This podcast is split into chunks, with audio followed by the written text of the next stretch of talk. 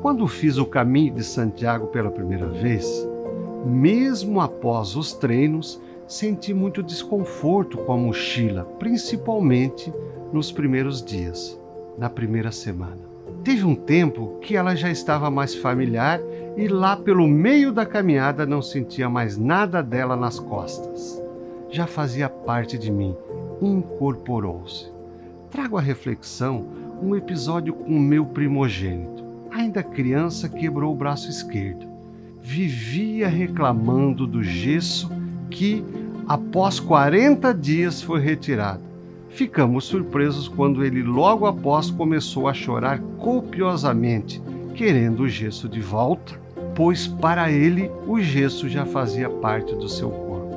Moto, computador, telefone celular, jardim, tudo isso para algumas pessoas já é parte do seu corpo. Mas afinal de contas, onde está o nosso corpo? Até onde ele vai? Há quem até aceite sofrer lesões em seu corpo numa pelada, num fim de semana, por exemplo.